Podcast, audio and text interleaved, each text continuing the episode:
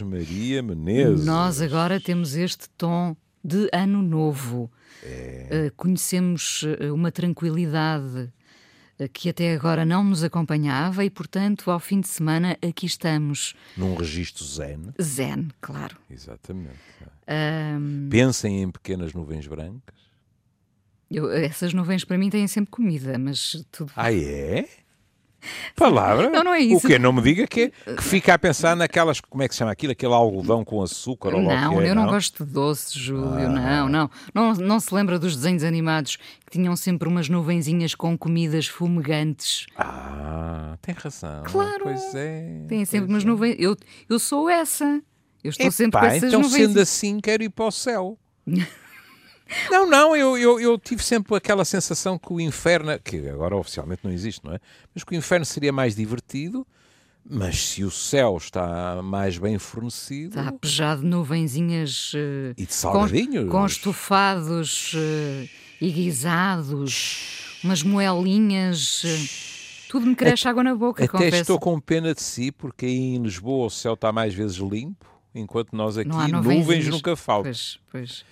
Ah, Bom, vamos falar da entrevista de Alice Vieira à Hum. revista Visão. sim, senhora. A Alice Vieira, sua velha amiga, ah, que foi casada com o Mário Castrim, seu, a, a quem o Júlio, ah, ah, por quem o Júlio tinha muita simpatia, não é verdade? E gratidão. E gratidão, é isso. Ahm, bom, a Alice Vieira deu uma eh, entrevista então à revista Visão ahm, em que se fala da vida dela, não é? Ela agora fala de- de- desta nova solidão que enfrenta, como ela diz com muita graça, ah, às vezes chega à casa e, e diz olá ou uma, uma coisa deste género e, e depois pensa, eu estou a dizer olá a quem? Não há cá ninguém, não é? É muito curioso, sabe, porque essa, essa parte da entrevista, como outras, mas essa trouxe-me uma recordação de uma entrevista de minha mãe. Ah, minha mãe, ah, uma vez foi entrevistada ah, no, no Zip Zip e, e perguntaram-lhe porque é que ela tinha praticamente parado a carreira em termos profissionais. E é muito curioso porque eh, isso nunca tinha sido falado em casa. E minha mãe deu uma resposta ahm, que tem uma lógica interna. Minha mãe disse assim: ah, Isso tem a ver, por exemplo, com, ah, como a Inês sabe, minha avó, a mãe de minha mãe, vivia connosco. Sim. E no fundo o que minha mãe disse foi assim: "Ah, ah, pronto, eu hoje, eu desde que ah, casei e tive um filho, diminuí muito ah, o, o ritmo da minha vida profissional, mas há qualquer coisa dentro de mim que eh, fica mais eh, sensibilizada para as minhas ausências, agora com o meu filho na adolescência, é? Do quando ele era criança. No fundo, porquê? Eh, eh, Estou a lembrar como se fosse hoje. Ela disse assim: é algo que me faz muita impressão imaginar aquilo que, quando o meu filho volta das aulas, diz ser dito e eu não estar, ou não ser dito por eu não estar. E realmente é verdade. Eu tinha esse reflexo exatamente como a Alice. Eu abria a porta, não é? não eram horas em geral para que meu pai já estivesse em casa, e eu dizia: Mãe, cheguei. E portanto, ela nunca me tinha dito, não é? Havia nela um- uma tonalidade de culpa por não estar lá quando eu chegava, digamos assim. é? E portanto, quando, quando eu li esse cheguei da Alice, que é um cheguei diferente, não é? porque é um cheguei para alguém que esteja em casa. é? No meu caso era o cheguei do filho para a mãe, no caso da Alice, não. E eh, para que eu não fique depois pressionado pelas horas, eu, eu nunca falo da Alice sem eh, voltar a manifestar a minha gratidão pelo, pelo Mário. Que, aliás, me dizia uma coisa com muita graça, porque quando falávamos ao telefone, ele às vezes ria-se e dizia assim: Você ainda por cima é um tipo cheio de sorte, porque uh, eu, quando não estou de acordo com alguma coisa que você faz, tenho que dizer, mas com algum cuidado, porque a, a parte feminina da família não gosta que eu lhe ralhe com demasiada severidade. Hum. Pronto. Mas porquê é que há em mim uma grande dívida de gratidão para com este homem? Em primeiro lugar, a, a Mário Castrinho foi a primeira pessoa a, a fazer uma crítica ou sexualidade. Por uma coincidência absoluta. É? O primeiro programa saiu, ele viu e fez a crítica. Pronto. E a crítica era favorável. E Mário Castrinho tinha um enorme prestígio na crítica portuguesa. Tinha fama de não ser fácil, tinha fama de dizer o que tinha a dizer, o que ainda é melhor, porque nós sabemos que as, entre aspas, reguadas que tiverem que ser dadas são, e também não ficamos a pensar que um elogio tem qualquer intenção encapotada, etc. Mas aquilo que, que mais me enterneceu no Mário foi, depois nós conhecemos e de vez em quando falávamos ao telefone, e ele fazia-me críticas, ele dizia: olhe, aquilo que você fez assim, assado, na minha opinião, você devia ter feito de outra maneira, etc. E eu ouvia sempre com enorme atenção. Houve alturas em que não estávamos de acordo, mas eram sempre pontos sobre os quais valia a pena refletir. Mas há algo que se sobrepõe a tudo o resto. Quando o programa foi censurado e foi passado para altas horas da noite para o segundo canal, que foi mais ou menos no início da primavera, eu encontrei-me pessoalmente com o Mário, quer queiramos, quer não, é, é a justificação habitual, não é? Cá estou eu no Porto e lá estão muitos dos meus amigos em Lisboa. E como eu, para descer a Lisboa, sabe Deus, há muita gente com quem eu falo por telefone, mas com quem não estou, ou vive a cores uh, por longos períodos. E o que é que aconteceu? Eu e ele encontrámos-nos, já não me lembro se a Alice também estava. O mais lógico era que também estivesse. Na Feira do Livro. E eu estava embaixo, não é? Quer dizer, uma pessoa uh, tenta não mostrar, uma pessoa não gosta de dar parte fraca, sobretudo quando acha que, pronto, foi rasteirado, para não dizer outro verbo e tal. Mas eu estava embaixo, quer dizer, a questão das pessoas perguntarem porquê, depois as pessoas muitas vezes têm a ilusão que nós temos poder para definir os horários dos nossos programas, etc. Eu lá explicava que não podia fazer nada e tal. E tropeçámos um no outro na Feira do Livro. E eu abri-me com ele e disse, oh, Mário, eu estou muito em baixo, pá, uh, as coisas que eu recebo entristecem profundamente, um programa que eu pelo menos de vez em quando considerava que estava a ser útil. Neste momento há montes de gente que dizem aquelas horas eu não vejo, não consigo pôr a gravar e tal e tal. E inclusive disse-lhe, eu nem sequer sei se vou continuar. E ele deu-me uma desanda que a Inês não pode imaginar. Ralhou-me. E disse: Tome nota de duas coisas.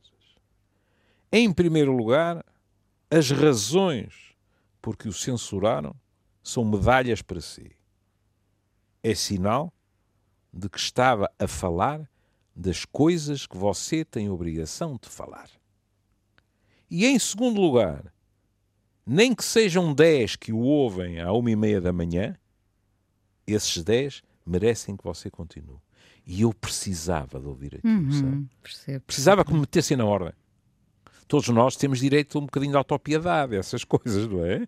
E portanto ele deu-me. Hum? Deu-lhe. Deu-me na cabeça. Sim, sim, não, é? não mas deu-lhe. Fez, fez uma figura parental, nutriu, não é? Nutriu. Exato. E sendo um profissional, não é? Por exemplo, eu, eu tinha-me aberto com o meu pai, e meu pai, sempre com os seus cuidados de respeitar a liberdade dos outros, tinha imediatamente dito: Isso é uma decisão que só o meu querido filho é que pode tomar, não sei o quê. Eu, se calhar, pensaria melhor, que era o género do meu pai. É? E eu estava a precisar, não disso, mas de alguém que me dissesse: Vê lá se tens juízo e se te portas como um homenzinho.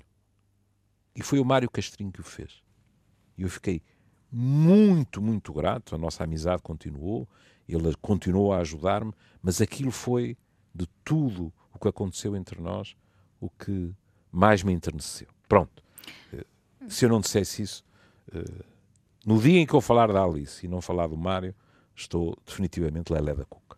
E agora vamos para a Alice. a Alice Vieira, que já tem 76 anos, 40, 40 anos. livros. 40 anos de livros. 40 de livros, pois 40 é. anos é. de livros. Uh, Diga-se que... passagem, também o número de livros não, não, não deve Não, não. pois, exato, exato. Fala-se do número ou não? Não sei. Não, acho que não, pelo Não. menos, mas uh, eu acho que os, os livros podem ultrapassar até estes 40. Sim, sim.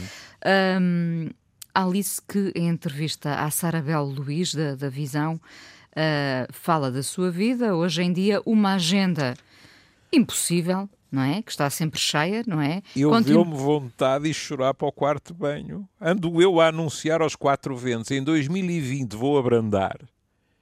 E apanho com a Alice a dizer... Bem, ela também refere... Em 2019 nem sei como sobrevivi. Houve dias em que estive em três escolas.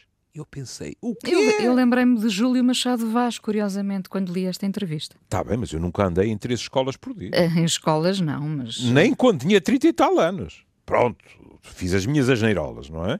Mas 40 anos nisto é inacreditável. Quer dizer, pronto, todos nós sabemos que, que a Alice tem uma genica desgraçada. Mas mesmo assim, não é? Nós vamos, nós vamos falar da dopamina e do prazer ao É. longo da próxima semana.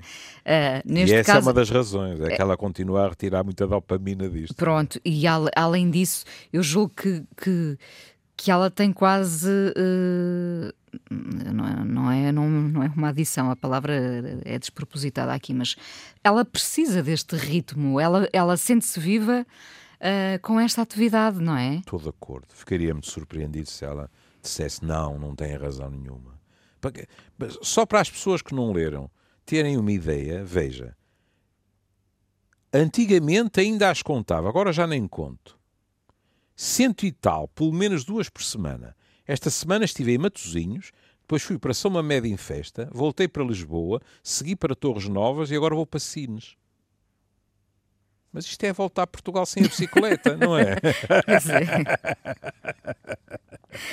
Quando a Sara Bel Luís lhe pergunta quantas escolas visitou este ano, e ela diz: antigamente ainda as contava, agora já nem conto. É. Cento e tal, pelo menos duas por semana, é isso. É, é exatamente. é? Hum, Depois, eh, depois não, até antes disso, na pergunta anterior, é? Eh, eh, é-lhe colocada a seguinte questão: em que medida é que as crianças de agora são diferentes das de há 40 anos?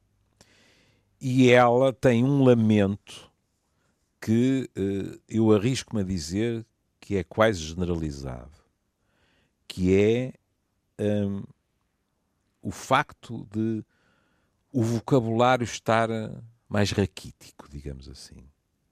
Ela dá um exemplo porque chegou uma escola e disse: Pronto, quer dizer, eu por um lado até fico satisfeito porque significa que não estava tudo hipnotizado pelo telemóvel, não é? Mas ela disse: Se não acabam com esta gritaria, vou-me embora. E um dos alunos virou-se para ela e disse: O que é que quer dizer gritaria? a Pensei que ele graça. estava a brincar, mas não estava. E depois ela diz que gostava de saber como é que eles depois conseguem ler livros como os Maias ou os Lusíadas. Mas eu de vez em quando ouço, descri ouço descrições do que foi a leitura dos Lusíadas, dos Lusíadas hoje em dia, continuo muito alérgico, não é? falámos disso aqui, É, aliás. Mas é- é- Os aqui- maias são riquíssimos, é- não é? São. E aqui há umas semanas eu ouvia um adolescente dizer que tinha sido uma chatice terrível ler os Maias. É, pois, percebo que se calhar é preciso uma, uma determinada maturidade para ler uma obra dessas, não é? é não é. acha? É, tem, também terá mas, a ver com maturidade. Mas, mas também tem a ver com aquilo que eles são capazes de apreender, não é? Quer dizer, não sei se YouTube e Maias casam bem, por exemplo. E tweets, essas coisas, os 160 caracteres, as novas linguagens, não é? Que, que têm uh, aquelas abreviaturas, os emoticons, tudo. Quer dizer, no, no meu tempo, e sabe como eu sou avesso a dizer no meu tempo é que era bom, mas no meu tempo não havia nenhum de nós que não soubesse o que é que queria dizer gritaria. Até chinfrineira. Ou chinfrineira, ou, ou, ou basqueiral. Basqueiral, aqui no basqueiral. Pronto, é? a, a, a Inês sabe, por exemplo, porque eu disse-lhe, como eu fiquei surpreendido quando os meus netos, há uns anos largos atrás, me perguntaram o que é que queria dizer tertúlia. E, portanto, agora, há uma coisa que eu gostaria de acrescentar aqui. Eu não acho que seja só nos mais jovens. Eu acho que em faixas etárias mais avançadas, também, se calhar às vezes uma maneira diversa, que é as pessoas até conhecem determinado, determinadas palavras, mas têm-se vindo a viciar num léxico cada vez menos ambicioso. As pessoas usam cada vez menos palavras. Olha, uh, uh, da mesma forma que nós gostamos de uh, ir a esses uh, vocábulos uhum. antigos, sabe que eu gosto muito, não é? E, e uso-os muito. Uhum. E aliás, a minha filha, por ouvir, já vai também dizendo Sim. e já vai sabendo o que quer dizer. Uh, temos noutra frente de batalha pessoas que, para se sentirem atualizadas, têm que estar a, a, utilizar os termos que estão, estão agora na, na ordem do dia. Exatamente. Pode ser, como eu dizia uma amiga, resiliência, não é? somos todos resilientes. Exatamente. Pode ser a distopia, toda a gente fala do Exatamente. distópico e da distopia. O empoderamento. Exatamente. Uh, e, portanto, uh, se nós metermos um, uma ou duas destas palavras. Os, os políticos. O, manifestamente. Já está um bocadinho e, e, ultrapassado. E, e no fim do dia. Ainda não reparou nos nossos políticos com o no fim do dia? Há, um, há sempre um é. no fim do dia? No fim do dia, o que interessa é isto, ah. é que porque os anglo-saxónicos utilizam essa expressão, a the, end, of, the, day, day. Pronto, não é? Pronto, mas... E vai, pimba, traduz-se à letra, não é? E passa a ser no fim do dia. Quer dizer que há uma espécie de reflexão, não é? Dos nossos políticos. É, é. Re refletem como um espelho. traduzem e pronto. Isso, Bom, mas... Tem toda a razão. Isso para aí de dois em dois anos ou qualquer coisa, não, sei lá, olha, por exemplo, posso estar enganado, mas tenho ouvido menos. Houve uma altura em que, pelo menos aqui no Porto, e em determinados círculos, o verbo amar ficou poído autenticamente pelo uso. É, mas ainda se usa ainda muito. Esta coisa de se amar tudo é um filme, um disco, uh, uma coisa que uma pessoa disse, etc. Amei. Então, por falar em, em, em, amar um disco, um livro, vamos entrar aqui uh, na parte sumarenta desta conversa, Sim. que foi, aliás, uh, desta conversa, desta entrevista à, uhum. à Sara Belo Luís, que foi, aliás, puxada a título, porque a Alice Vieira, a escritora Alice Vieira, acha que uh, andamos a exagerar com os adjetivos. Uhum. Ela diz que já não aguenta ouvir o incrível. Porque, porque Também há adjetivos da moda, pois. Porque nós, para, para, é uma forma preguiçosa, não é? Uhum. De classificarmos eh, as coisas. É tudo incrível. O filme uhum. foi incrível, é. o disco é incrível e não vamos buscar outros adjetivos. Sendo que, devo dizer, eu sou muito favorável aos adjetivos e, como, como já aqui disse anteriormente também, uh, contrariamente ao que pensa o meu amigo Pedro Mexia, eu adoro adjetivos e pontos de exclamação. Uhum. Portanto, de vez em quando. Eu vamos... sou muito ambivalente, sabe? Porque é assim, eu compreendo o que a Alice diz. E, provavelmente, o que o Pedro também lhe diz assim. Mas, por outro lado, eu confesso que, sobretudo quando escrevo, hum, a Inês é testemunha, coitada, é vítima, que quando falo também, mas sobretudo quando escrevo, eu tenho eu penso, e isto porque durante a semana falaremos disso, eu penso que ainda é só prazer, mas já pode ser compulsão. Eu tenho um prazer grande em procurar o adjetivo que melhor se adapta ao que eu, eu quero dizer. Perfeitamente, claro. E andar ali, este, hum, talvez ainda arranje melhor. E isso, penso que não tem mal nenhum. Diga-se passagem. Ou seja, nós, por uma questão de preguiça, passamos a varrer tudo é incrível, não é? Por exemplo, ou outro qualquer, mas o mecanismo é o mesmo, percebe? E depois, é curioso estarmos a falar disto, sabe? Porque uh, eu escrevi uh, um pequeno texto uh, para, para a Sociedade Portuguesa de Sexologia Clínica em que falava disso, sabe? repare nisto. Sociedade Portuguesa de Sexologia Clínica. Hum? Quando nós dizemos sexologia clínica, este adjetivo, para quem não sabe o que acontece na sociedade, com muita facilidade vai induzir a pessoa em erro. Porque ao dizer sexologia clínica, a pessoa tem todo o direito de pensar, nesta sociedade, eles ocupam-se de terapias e tratamentos. Senão não dizia clínico. Ora, felizmente, isso é uma visão estreita da sociedade, que sempre se preocupou com a sexologia em geral. Ou seja, um adjetivo tanto pode ser enriquecedor e abrir caminhos, como pode afunilar aquilo que era o conceito ou substantivo anterior. E por isso, encontrar o bom adjetivo dá prazer e é útil.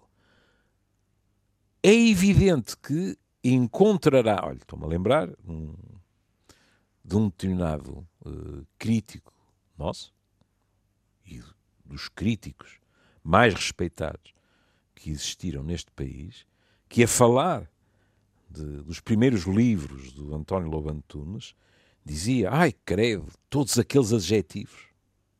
Ou seja, e eu estou a falar contra mim, porque eu não tenho uma escrita ascética.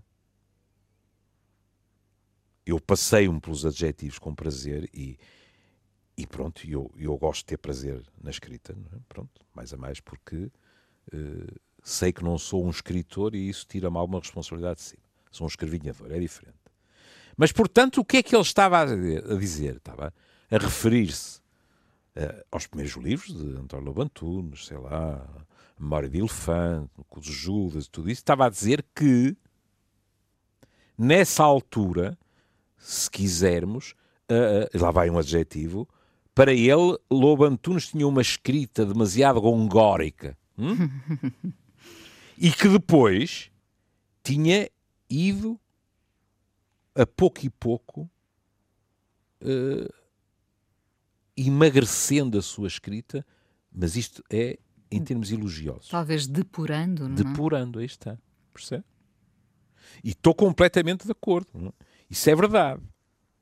Alice, há aqui um aspecto, não é? Porque estamos a falar uh, das palavras, ela às tantas, uh, como como se costuma dizer, na toxicodependência, quando alguém está a falar de, dos seus problemas, etc., uh, o grupo, para ajudar a pessoa, faz aquilo que se chama uma identificação, quer dizer, eu compreendo perfeitamente porque eu passei por o mesmo ou algo semelhante, não é? E, em geral, a pessoa começa uh, a falar dizendo eu identifico-me contigo. E eu aqui eu identifico-me completamente com Alice. Porque quando lhe perguntam por continuar a fazê-lo, não é capaz de dizer que não. E ela diz: custa-me dizer que não, é verdade. E alguns de nós têm mais dificuldade que outros em dizer que não. E depois, ainda por cima, eh, numa, não é nesta, não é nesta uh, resposta, ela uh, uh, põe outra razão em cima da mesa. É que então, quando são os amigos, Não se diz que não mesmo. Pois é, é muito complicado. Deixa-me só ainda voltar aos adjetivos e esta nossa capacidade de poder ou não adjetivar. É que eh, eh, eu reforço a importância do adjetivo, que não banalizado, atenção, porque adjetivar é eh, condensar, concentrar apreço, muitas vezes. E nós temos ainda uma dificuldade em lidar com os adjetivos, porque eles vão no sentido muitas vezes do elogio e nós não somos ainda bons a elogiar. Ou, ou elogiamos ah, de uma forma ah, postiça, Eh, eh, na fronteira com o engraxar. com o enga... Exatamente, exatamente. Pronto. Ah, sendo que, para mim, um adjetivo pode de facto eh, demonstrar apreço. Ah, Sim, claro. Olha, como falava desse momento importante em que o Mário Castrim, Uhum. de certa forma, o nutriu, o tornou mais forte numa Uhum. altura complicada, eu acho fundamental que eh, possamos ouvir muitas vezes um és bonito, és eh, espetacular. Incrível, se for preciso, não é? Incrível. Ah, acho importante, sabe? E, e nós vimos de, de gerações que temiam precisamente Tem razão. o elogio e o adjetivo. E agora disse uma palavra que me, que me reenviou para uns anos largos atrás. Um amigo meu eh, nunca soube se, se de uma forma deliberada ou não elogiava o filho e acompanhava o filho no seu entusiasmo, eh, quase sistematicamente com o mesmo eh, adjetivo, que era espetacular. Epá, este miúdo é espetacular. Exato, É assim, é? Os pais falam às vezes dos rapazes, Pronto, não é? é, Sobretudo. E era o sobretudo. rapaz, e era o pai, não é? E, e o prazer do miúdo era uma coisa enternecedora de, de se ver. Curiosamente, o verbo adjetivar, não raro, é utilizado de um modo pouco elogioso. De vez em quando, as pessoas, eh, também se ouve menos, mas de vez em quando as pessoas dizem assim: nem sequer vou adjetivar o comportamento dele. E isto nunca é uma questão de elogio. É dizer assim: É inclassificável. aquilo é inclassificável, portanto, nem vou dizer nada. E nem é preciso dizer mais nada depois de dizer uma coisa dessas. nem sequer vou adjetivar. É, isso é muito bonito. Repare que há pouco falava do, do- do- de gastar o, o verbo amar, mas gastá-lo com, com, com coisas, não é? E não Sim, com pessoas. sim, e não com sim. pessoas. Ah, mas nós também passamos ah, décadas sem que os pais conseguissem dizer aos filhos que os amavam, assim diretamente. Sobretudo, sobretudo os pais. Os homens, os homens. Ah, e, e o elogio barra adjetivo ah, vem um bocadinho ah, nessa, dessa direção também, que é Sim. não vamos utilizar aqui, não vamos mostrar, não vamos demonstrar demasiado apreço. Ah, tenho dificuldades, pensavam, os, quer dizer, os homens nem sequer pensavam sobre isso, se calhar. Tenho dificuldades em, em dizer ao meu filho o quanto gosto dele. Não, não pensava. Não pensavam, não, é? Não, não. Era um reflexo condicional. Estavam formatados para Sim, sim. não dizer grande coisa. Sim. E, e, portanto, houve. eh, eh, há gerações famintas de elogios e de apreço e até de adjetivos, diria eu. Portanto, eu, eu, eu estou na geração que adora adjetivos. E sabe uma coisa? Quer dizer, pronto, espero, espero não escandalizar ninguém, mas é assim. Quando, pelo menos antigamente, penso que era o que acontecia. Quando os cavalos no circo eh, faziam as suas piruetas bem feitas, havia sempre um cubozinho de açúcar na mão do, do artista, não é? Que uma pessoa via. Era a recompensa Isso. para o animalzinho, não é? Pronto. Quando até a águia Vitória, quando a terra no sítio, é muito engraçado, que não sei se sabe, porque não sendo benfiquista pode eventualmente não saber, mas acho difícil. Sabe que há benfiquistas que têm superstição em relação a isso. Se a águia não pousa Já sei, já à sei. primeira, começam a pensar isto vai dar para torto. Isto mostra bem a nossa capacidade para interpretar sinais, etc. Mas a águia chega lá e o que é que acontece imediatamente? e não é um cubo de açúcar. O tratador dá-lhe um naco de carne. Isto é um prémio, mas não é só um prémio. É um modo de reforçar aquele comportamento, porque o bichinho não é burro e percebe que fazendo aquilo há uma recompensa no fim. E não é soja. Não e é não é soja. é soja, pronto. Diga-me só se, uma coisa. Se os animais, deixa-me só acabar isto, se os animais têm, e muito bem, direito a isto, porquê é que nós não havemos ter?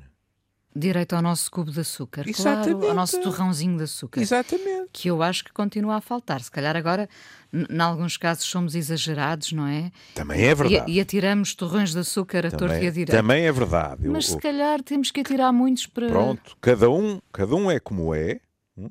mas eu, por exemplo, em termos de trajetórias estudantis, eu continuo a achar que porque o nosso filho passou de ano, não é por isso que se vai dar a carta a um automóvel. Porque passar de ano faz parte, digamos assim, daquilo que são as obrigações dele. O pai e a mãe, ou pelo menos um deles, também trabalha. E quando chega ao fim do ano, não, não tem isto, aquilo ou aquilo outro, porque trabalhou o ano inteiro. É? Agora, às vezes, em termos simbólicos, é muito mais importante. Uma palmada nas costas, um epá, fico mesmo contente. Ir mais longe e não ter pudor dizer, epá, fiquei orgulhoso de ti. Isto, num processo de crescimento, uma pessoa sentir que os nossos pais ficaram orgulhosos de nós, mas quem, no seu processo de crescimento, não ambiciona isso? E é o que a Inês muitas vezes diz. Porque raio é que havemos ser muito mais rápidos a, a apontar um dedo acusador, quiçá cheios de razão, e a dizer: não estiveste bem, não te esforçaste, isto está errado, etc. E porquê é que o simétrico não há de aparecer também? Claro. Não é? Claro.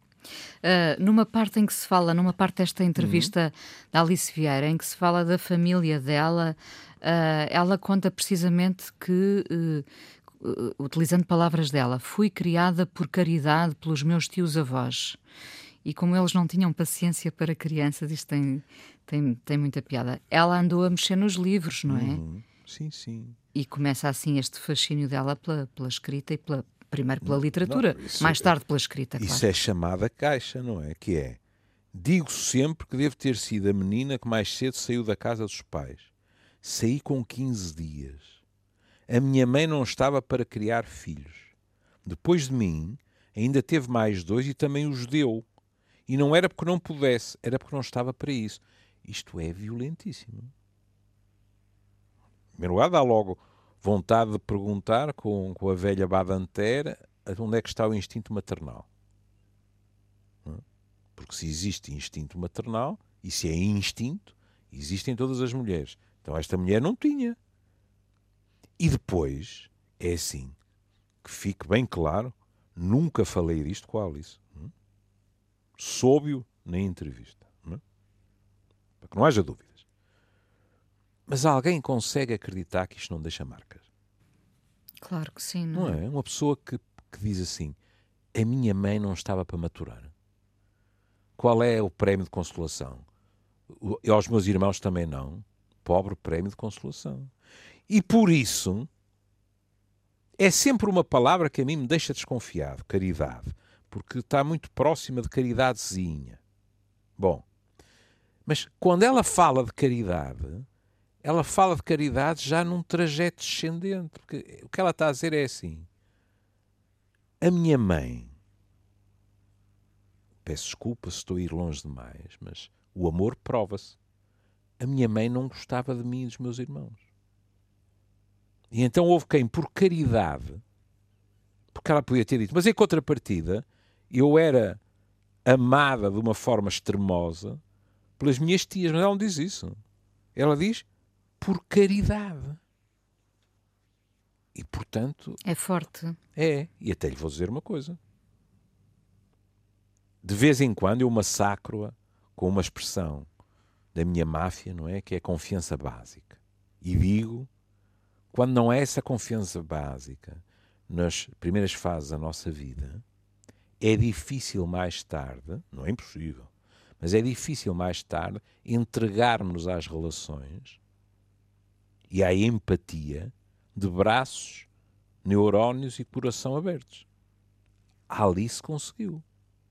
Porque isto não é um começo de vida que seja muito propenso a que, digamos assim, e esta criança tornou-se alguém com uma confiança extraordinária na solidariedade dos outros e no afeto dos outros.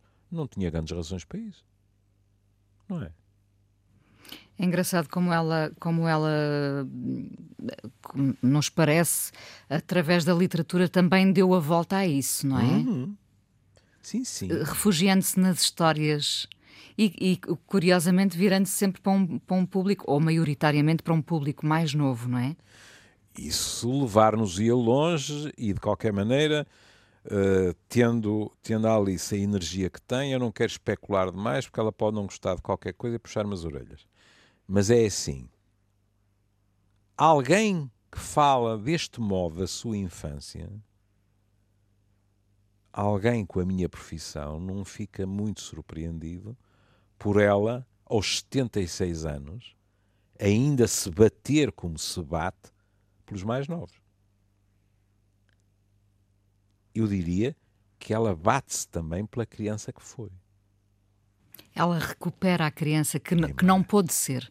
É aquilo que nós gostamos de chamar autênticas experiências reconstrutivas. É? Que é importante. Por incrível que possa parecer-lhe,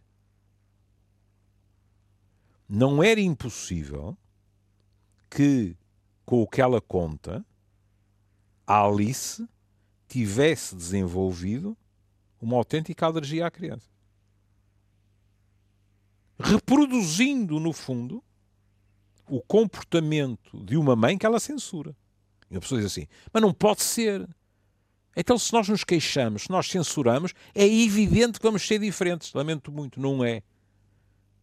De vez em quando damos connosco a cometer os mesmos erros de que nos queixamos. Na geração anterior, por exemplo.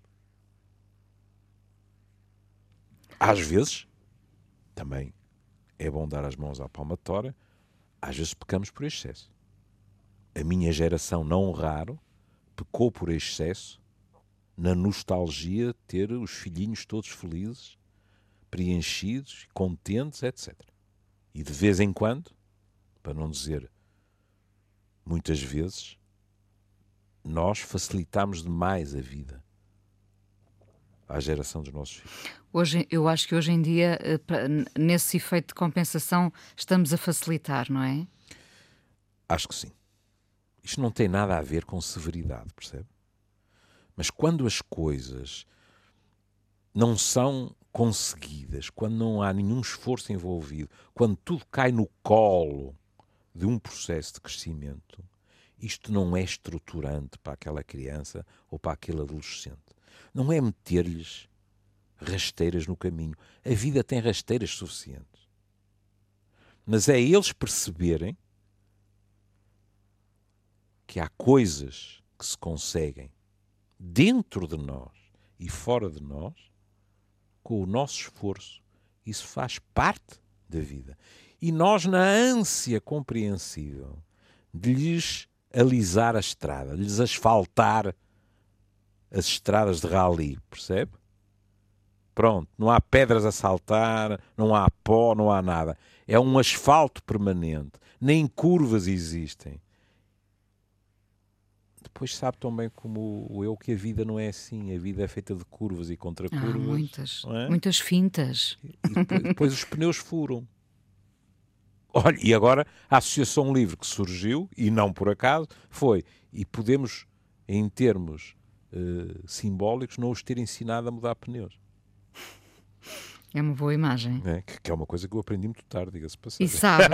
Não, eu, eu, eu, até imaginei. Que, que, remédio tive eu, que remédio. Sabe? E depois era muito engraçado. Uh, a nossa capacidade para albergarmos sentimentos de revolta, sabe?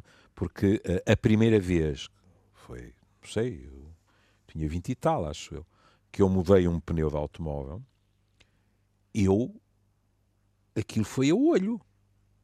Porque na realidade eu não tinha aprendido, coisa que devia ter acontecido. Mas pronto, aquilo também, não há mil maneiras de mudar um, um pneu.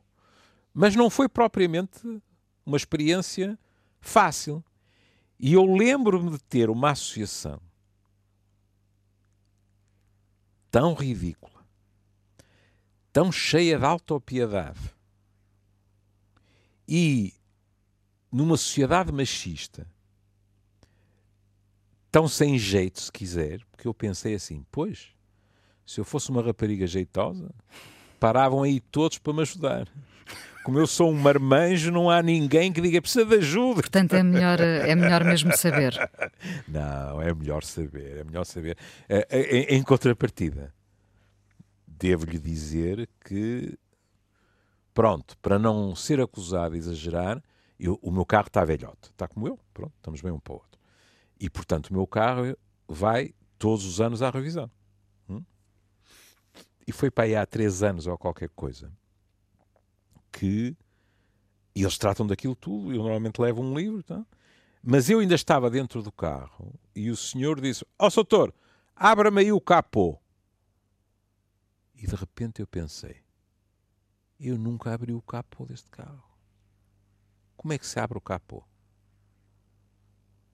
E comecei a vasculhar e ele perdido de riso. A porta estava aberta, não é? Do lado do condutor, perdido de riso foi lá com a mão e disse: Ó oh, doutor, olha que há coisas que é melhor saber. Dá jeito, de facto. Dá jeito, sabe? Dá jeito. Olha, Júlio, mandamos daqui um beijinho à Alice Vieira. Uh, estivemos aqui a olhar para esta entrevista à revista Visão à Sara Bel Luís, em que se falou de muita coisa, é... desta nova vida, deste folgo permanente da Alice.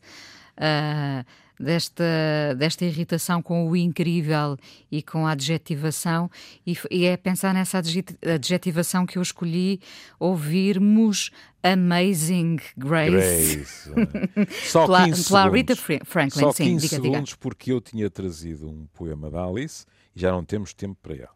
Portanto, ela vai me perdoar e irei apenas os cinco últimos versos. É claro que sei esperar por ti, sabendo desde sempre que não vens e mesmo assim, escolho sem sobressalto a música perfeita de te acolher no sono com o inovoado rumor de todos os encontros improváveis. Um beijinho para Alice. E um beijinho para si também, Júlio. Obrigado. Até amanhã. Até amanhã. Cá estaremos.